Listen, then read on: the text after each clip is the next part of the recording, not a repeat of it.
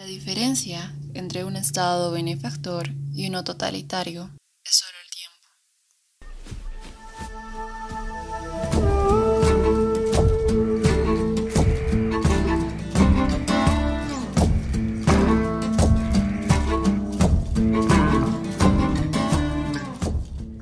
tiempo. Dicen por ahí que ya salió nuestro primer podcast y bienvenido a cada oyente. En esta ocasión les va a acompañar mi persona, Stephanie Quiroz. En los siguientes días mm, también van a conocer nuevas figuras que van a ir relatando una experiencia auditiva sobre el análisis de diferentes libros que vemos que hacen falta en el lenguaje boliviano, porque si bien también analizamos su punto de vista, no quiere decir que sea el definitivo pero trataremos de elegir los mejores libros con las bibliografías más revisadas para una más certera visión de su planteamiento.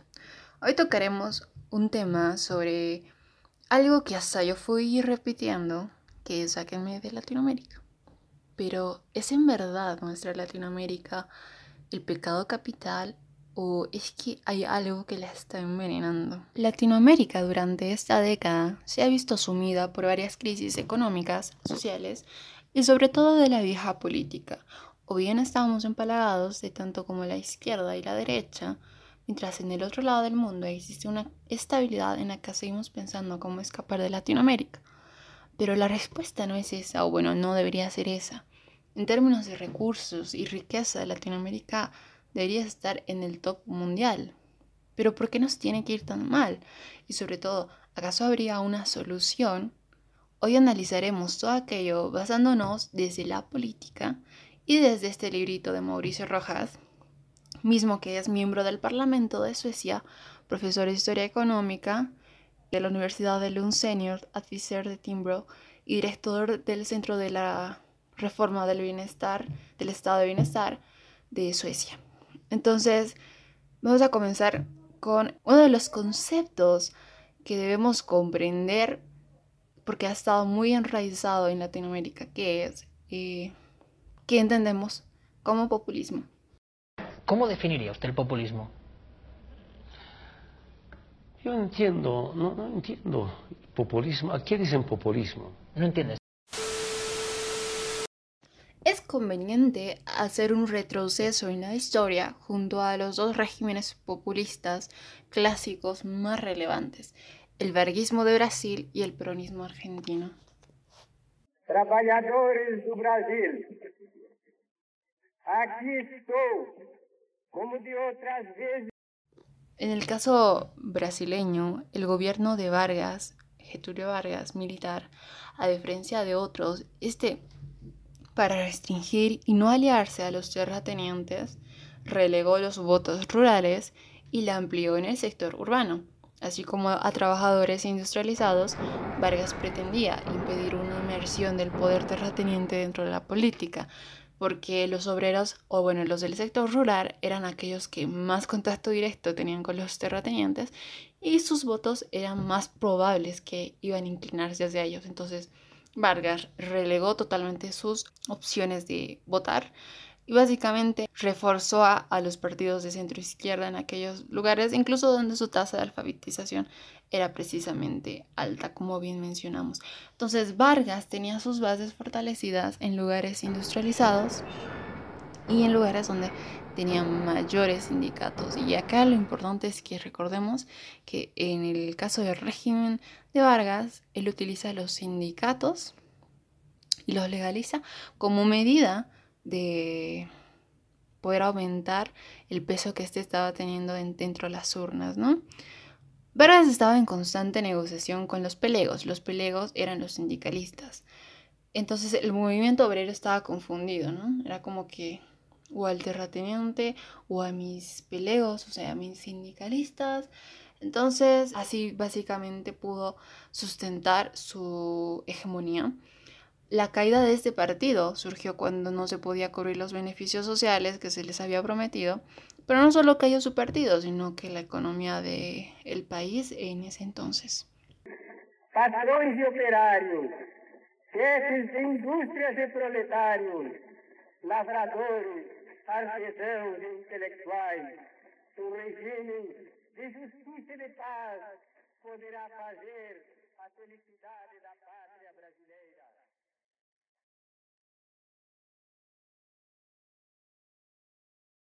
Jugarse la vida por Perón como yo estaba segura. Ustedes han sabido ser la trinchera de Perón, los enemigos del pueblo, de Perón y de la patria. El peronismo en Argentina. Y creo que este ha sido el régimen más estudiado por la historia de Bolivia, creo yo, porque chocó bastante con el gobierno de Banzer, con el gobierno de Mesa, de García Mesa. Entonces, recordemos en pequeñas partes que este se sustentaba en los militares y la iglesia. No hubo candidatos durante el 2020 que querían ir por ese lado también, pero pese a ese sustento peronista, su apoyo fundamental partió de los obreros organizados en sindicatos. Y nuevamente volvemos a hablar de los sindicatos. No, impulsados por las migraciones internas campo-ciudad que habían comenzado en los 30, eh, las cabecitas negras, cual era este régimen, cae cuando en 1955 la iglesia y el ejército, tanto como la burguesía, se le vuelca porque ve que sus ideas eran simple tinte bonito que querían dar a la situación que estaba viviendo Argentina en ese momento, que no era la mejor. Entonces muchos regímenes populistas aprovecharon la situación para poder ser parte del poder y aprovecharon los sindicatos para también darle peso a su poder.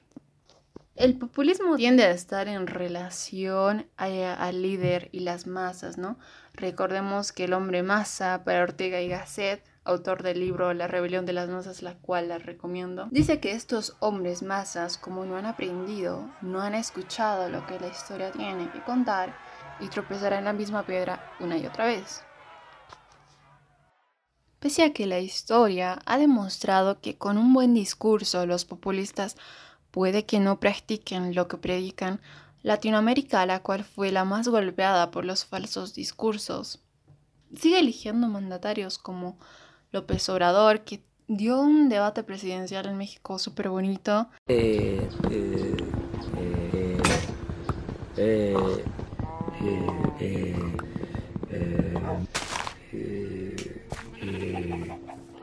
Pero este mismo elevó el Producto Interno Bruto de México en el 2020, según el diario La Reforma de México, agotando el 73% de los ahorros.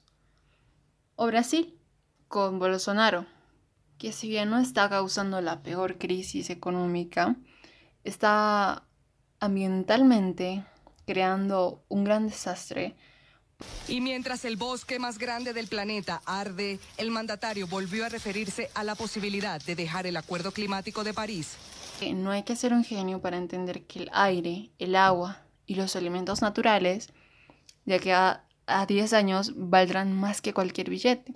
Argentina, con los Kirchner, sujetos que ya han tenido un gobierno súper malo donde robaban dinero de aquellas obras bajo su coste de ampliación, es decir, si una obra era concedida por 100 millones, su coste de ampliación era concedida por 140 millones, pero no todo eso era destinado a la obra precisamente, sino para ellos. Los nombres y modus operandi se repiten en esta trama de corrupción que no es la primera que se revela de la era kirchnerista. Sin embargo, a día de hoy sigue usando de inmunidad los Kirchners. Y con ustedes Alberto Fernández, el nuevo presidente de la Argentina. Ahora bien, las perspectivas que el libro aborda, el de Suecia, el otro modelo, me pareció una propuesta interesante y relativamente asemejada a Latinoamérica, ¿no? Ellos pudieron elegir entre un populista, pero se hartaron de la vieja política y permitieron nuevas soluciones que por muy o poco capitalista que hayan sonado, ellos la aplican en lo que yo consideraría una hibridación de las ideologías. Porque hoy en día los países nórdicos no está de más recordar algo que ya creo sabemos, son de los países con mayor estabilidad. En el caso de Suecia, el PIB per cápita es un muy buen indicador del nivel de vida, ¿no? En el 2009 fue de 46 mil y algo más de euros, por lo que se encuentra en una buena posición, ya que está en el 14 del ranking, lo que supone que tiene un buen nivel de vida en relación a los 196 países del ranking de PIB per cápita.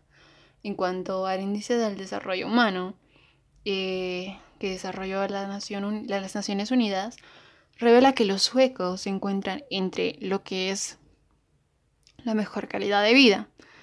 Entonces, de igual forma, Suecia se encuentra en el puesto 12 de los 190 que conforman el ranking Doing Business, que califica a los países según la facilidad que ofrecen para hacer negocios. Y lo que nos concierne es el índice de percepción de corrupción del sector público en Suecia. Ha sido de 85 puntos, es decir, que Suecia está entre los países con menos corrupción del mundo según las encuestas hacia los mismos suecos. En otras palabras, existe mucha paz. Pero ¿sabías que Suecia durante 1990 ingresó a una terrible crisis la cual condujo a una inmigración similar a la de varios países en crisis dentro de Latinoamérica? ¿Cómo le hizo Suecia para salir de este pozo tan profundo, no?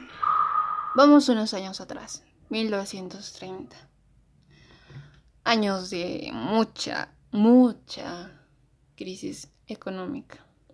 Un Estado monárquico, paternalista, que quería acaparar todas las riquezas nacionales y una sociedad étnicamente muy homogénea dominada por sus campesinos. En Suecia nunca existió una sociedad civil realmente independiente, ni en el campo ni en sus ciudades. Con ello quedó confirmada la intervención estatal paternalista que será decisiva para la constitución del Estado benefactor del siglo XX. Asimismo, la fama de Estado benefactor que tuvo Suecia y que equivocadamente aún la tiene en ciertos sectores internacionalmente se debe gracias a que o a lo que Mauricio Rojas denominó el periodo liberal porque el Estado benefactor se desarrolló sobre la base de una industria extraordinariamente pujante en 1984. La instauración de la plena libertad de industria y comercio eh, le regaló a su pueblo un decente mejoramiento de su calidad de vida, incluso antes de la Primera Guerra Mundial. Fue luego donde la hegemonía de la socialdemócrata al ingresar tuvo sus bases y recursos para implementar sus reformas sociales, que sin una base económica o un capitalismo en primera línea no hubiera existido o funcionado hasta muchos después largos periodos, ¿no? Esas son quizás una lección que Latinoamérica deberá, deberá recoger, porque sus gobiernos pretenden generar igualdad, pero no se puede generar igualdad económica si no hay economía o si no hay economistas, trabajadores, emprendedores, que son a los que se los recrimina curiosamente. Son impuestos y trabas burocráticas. Uno accede a hacer unos trámites en el área pública y siempre le están retardando, vuelva mañana, vuelva pasar. Pero ojo con lo que en ese entonces pasó con Suecia. Dado que se ampliaron radicalmente las promesas de seguridad económica y social dadas por el Estado benefactor, falló. No solo porque el capital creado por el periodo liberal estaba, se estaba acabando y no existía otro flujo natural que se había generado por ese periodo, sino que el Estado benefactor de acá en más se volvió muchísimo más excluyente, ¿no? No hubo espacios para compromisos y las iniciativas independientes al Estado, dando origen a una de las malas hierbas de Latinoamérica. Monopolios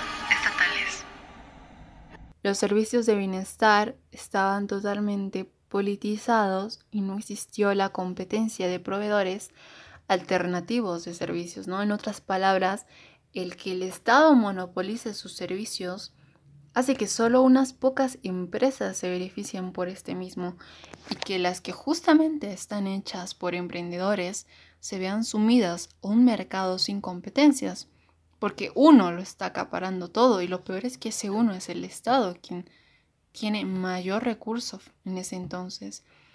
quiebran las empresas, quiebran los trabajos quiebra la economía. Esto es una iniciativa para entender la crisis en los inicios de los 90 del Estado benefactor. Las más notorias, o las que ya hice spoiler, justamente es la vulnerabilidad del sector público.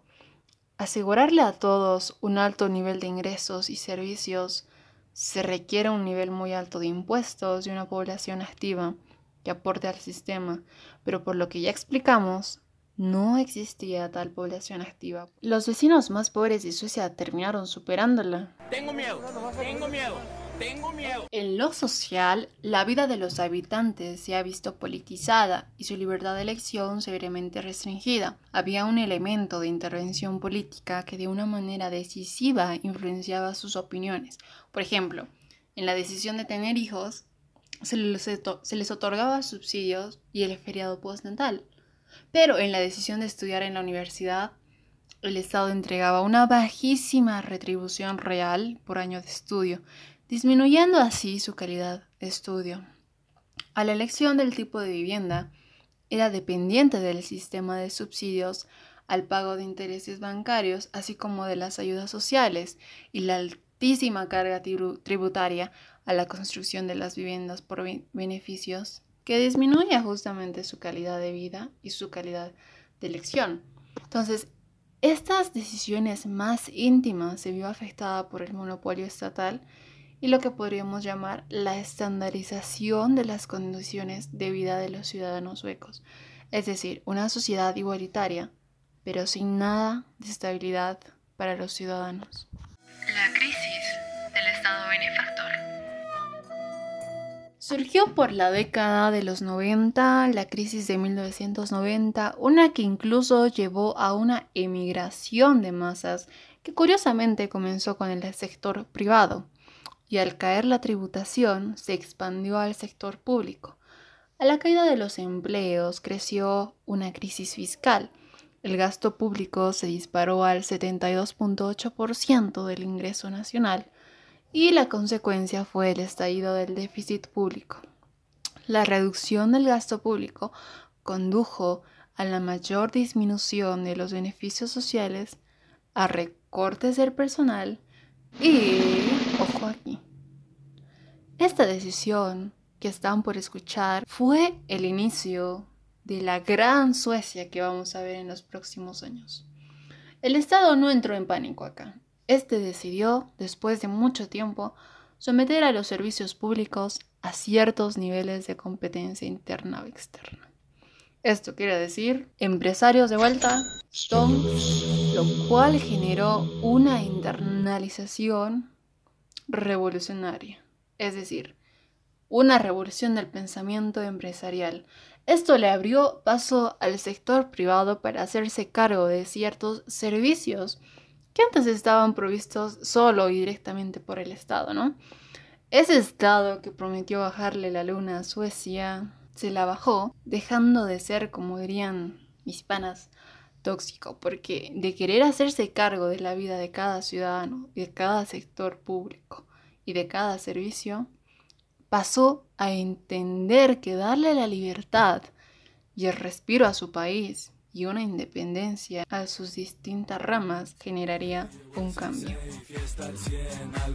Pero no solo la decisión del Estado influyó y construyó a la creación de esta nueva Suecia, sino los ciudadanos, porque al contrario de oponerse, analizaron la solución y como si de un proceso natural de maduración que generó una población cada vez más instruida e independiente se tratara, se manifestaron en las urnas para finalmente la victoria de los partidos no socialistas en 1991, bajo la consigna de Revolución de la Libertad de Elección.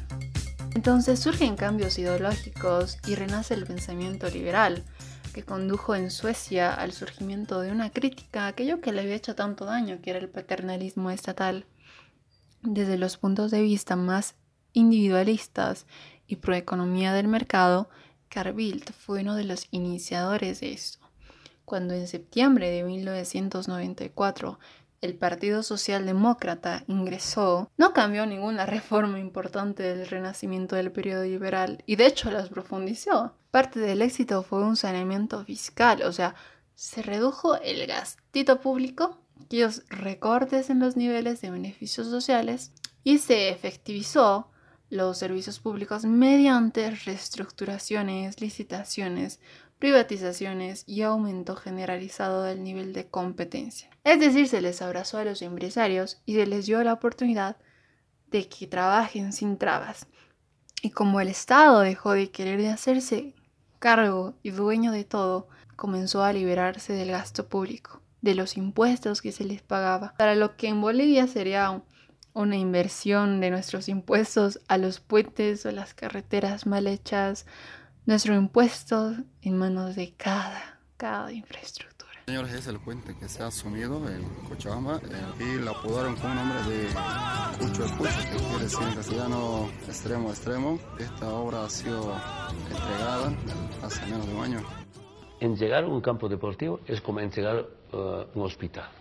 Pusieron a la mesa soluciones alternativas que requieren involucrar tanto al sector empresarial como a la sociedad civil. De una manera radicalmente nueva, se implementó lo que se llamaría el sistema de vouchers o cheques de educación. Este sistema le da a los padres e hijos el derecho a elegir la escuela con mucha libertad ya sea dentro del sector escolar público o entre las escuelas independientes, porque no había monopolios, la empresa privada podía competir con la pública en condiciones justas y sin aumentar significativamente los costos. Esta libertad de elección ha dado origen a una ola impresionante de creación de escuelas independientes que no solo estaban por ser independientes, sino estaban compitiendo por ser la mejor escuela, cada una de ellas. Entonces, este sistema también se puso al área de salud. El monopolio estatal sobre la producción de una amplia gama de servicios se, ha visto desmantelada por una serie de reformas que van desde la privatización total o parcial de importantes compañías públicas, especialmente en el área de la telecomunicación, transportes urbanos, infraestructura y producción de energía. Las empresas públicas han sido sometidas a una competencia. Lo que trae la competencia es que todos intenten ser mejores en lo que hacen y eso genera esa mejora de, espacios que los individuos puedan crecer en condiciones correctas de vida. Y acá está la hibridación de ideologías que tanto hablaba. Pese a los servicios, estos cheques excluyen la posibilidad para el consumidor de pagar extra por un acceso preferencial o algún servicio para obtener una mayor calidad. La finalidad declarada de este principio es resguardar un acceso relativamente igualitario a los servicios básicos pero con un libre mercado y un estado de poca intervención. En otras palabras, un mercado libre es en general mucho más regulado que un sistema de planificación y monopolio estatal, entonces se genera igualdad dentro de un sistema de libre mercado. Guiño, guiño. Entonces, hoy en día las cosas son muy diferentes, ¿no? Y cito lo que dice el autor, mi hija va a una escuela independiente, propiedad de una fundación privada, y mi hijo terminó hace poco de cursar la educación básica en otra escuela independiente, en este caso propiedad de una sociedad anónima con fines de lucro. Hemos elegido con plena libertad estas escuelas y por asistir a las mismas no se paga ni un centavo extra más allá del cheque escolar. Si alguien se enfermase, acudiría con toda seguridad a la clínica más cercana, que como otras provincias de Estocolmo sería gestionada por una sociedad anónima con fines de lucro. Y si la dolencia fuese un poco más seria, seguramente se dirigiría al hospital Goran, que es el hospital privado más grande que existe en Europa Occidental y que también forma parte de la red de colaboración público-privada que abarca hoy en día más de 3.000 productores privados de servicio de salud. Hay muchos ejemplos donde los ciudadanos de Suecia pueden hoy con creciente libertad elegir sus servicios básicos de entretenimiento y todo sin exceder demasiado sus gastos como sería el caso de Latinoamérica. En Bolivia, por ejemplo, se tienen muchas veces a estas empresas, pero lo que no se sabe es que muchas de las empresas corruptas privadas, entre comillas, son monopolizadas y las maneja el gobierno. El problema entonces está en esto, ¿no? Que se le permita al Estado ser dueño de tantas entidades que deberían ser privadas o privadas públicas, que es lo que hizo más o menos Suecia. Ahora, ¿queda problemas pendientes? Claro que sí, porque llegando a la parte final del libro, el autor relata cómo aún Suecia, como muchos países, le quedan problemas pendientes que resolver. Uno de ellos tiene que ver con la relación entre la población activa y pasiva. Es decir, se estima que para los próximos 30 años el número de personas de 65 o más años de edad aumentará en más de un 50% y que la relación entre la población activa y pasiva se reducirá drásticamente, o sea, el aporte económico disminuirá. Eso tiene que ver más que todo con la población y otros aspectos que por este episodio no vamos a analizar, sin embargo, nos quedamos en lo que aprendimos, que es que Suecia sigue siendo un modelo estable, un lugar muy chill para vivir. Y por supuesto que toda Latinoamérica, y en especial Bolivia, tienen grandes oportunidades para ser un lugar incluso mucho más chill, pero la clave en el caso político que es el que estamos abordando es solucionar estos problemas de raíz. Los ciudadanos en general tenemos que exigir a los politiqueros que dejen de trometerse en las decisiones económicas o bien que lo resuelvan técnicos y profesionales dentro de su gabinete. El problema es que no hay, no existe, la mayoría está formado por empíricos o muñequistas, es decir, que porque me agradó o es mi tío o es mi primo está acá. Y por eso prefieren crear más carreteras en la Recoleta en vez de ciclovías. Y según los gráficos del Banco Interamericano de Desarrollo sobre la ineficiencia del gasto público, es decir, de lo que hace el Estado con nuestros impuestos, se tiene que Bolivia esté en el tercer puesto con una ineficiencia del 6.5% con respecto a su PIB. Esto quiere decir que más del 2.6 millones de dólares son robados a los bolivianos por los políticos, generando un daño enorme al país con sobreprecios, obras sin terminar e insumos de mala calidad. Para ir concluyendo ya un poco, citaré una de las frases de Óscar Ortiz que mencionó, este fue un ex senador y ministro de Economía, que más allá de estar o no de acuerdo con su partido, lo que dice da, da para pensar. Compara las trayectorias de Alemania y de Venezuela Alemania se convirtió en una nación que después de haber quedado destruida por la Segunda Guerra Mundial, lleva más de 70 años de progreso ininterrumpido, transformando a su pueblo en uno de los más prósperos y avanzados que puede haber en el mundo.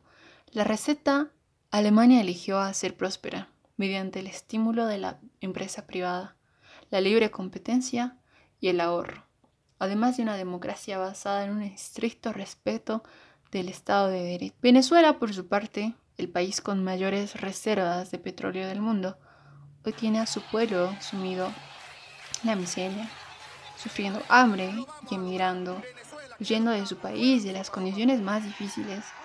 Pero como ya lo han hecho más de 5 millones de venezolanos, a pesar de que el capitalismo ha probado ser el modelo económico que ha llevado a la humanidad a unos niveles de reducción de la pobreza en la historia universal se ha vuelto una mala palabra, mientras que los experimentos estatistas, benefactores, paternalistas enamoran a nuestros pueblos, aunque fracasan reiteradamente. Estamos convencidos que somos ricos, Bolivia, pero vivimos en la pobreza por culpa de otros. Evo Morales gobernó 14 años y administró más de 300 mil millones de dólares y no avanzamos.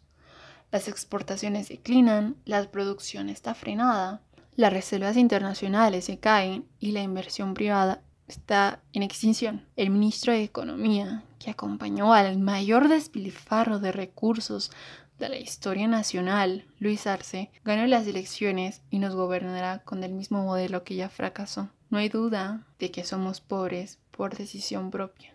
Sin más que agregar, gracias por haber escuchado. Espero que hayan podido rescatar un lo pequeñito que hemos destacado de este texto, que eso es el otro modelo. Creemos es muy importante poder analizarlo desde el punto de vista de que Suecia también ha habido una profunda crisis parecida a la de muchos países de Latinoamérica y sería bueno de que se despertara en este aspecto de la visión que tenemos del Estado benefactor y un Estado posibilitador. Lo que fue Suecia ya no fue un Estado benefactor, sino fue un Estado posibilitador que le brindó las posibilidades a sus ciudadanos para poder ejercer la independencia de trabajar, de emprender y de generar sus propios ingresos. Bueno, rescata lo más importante de este texto. Espero que ese haya sido el fin de este podcast.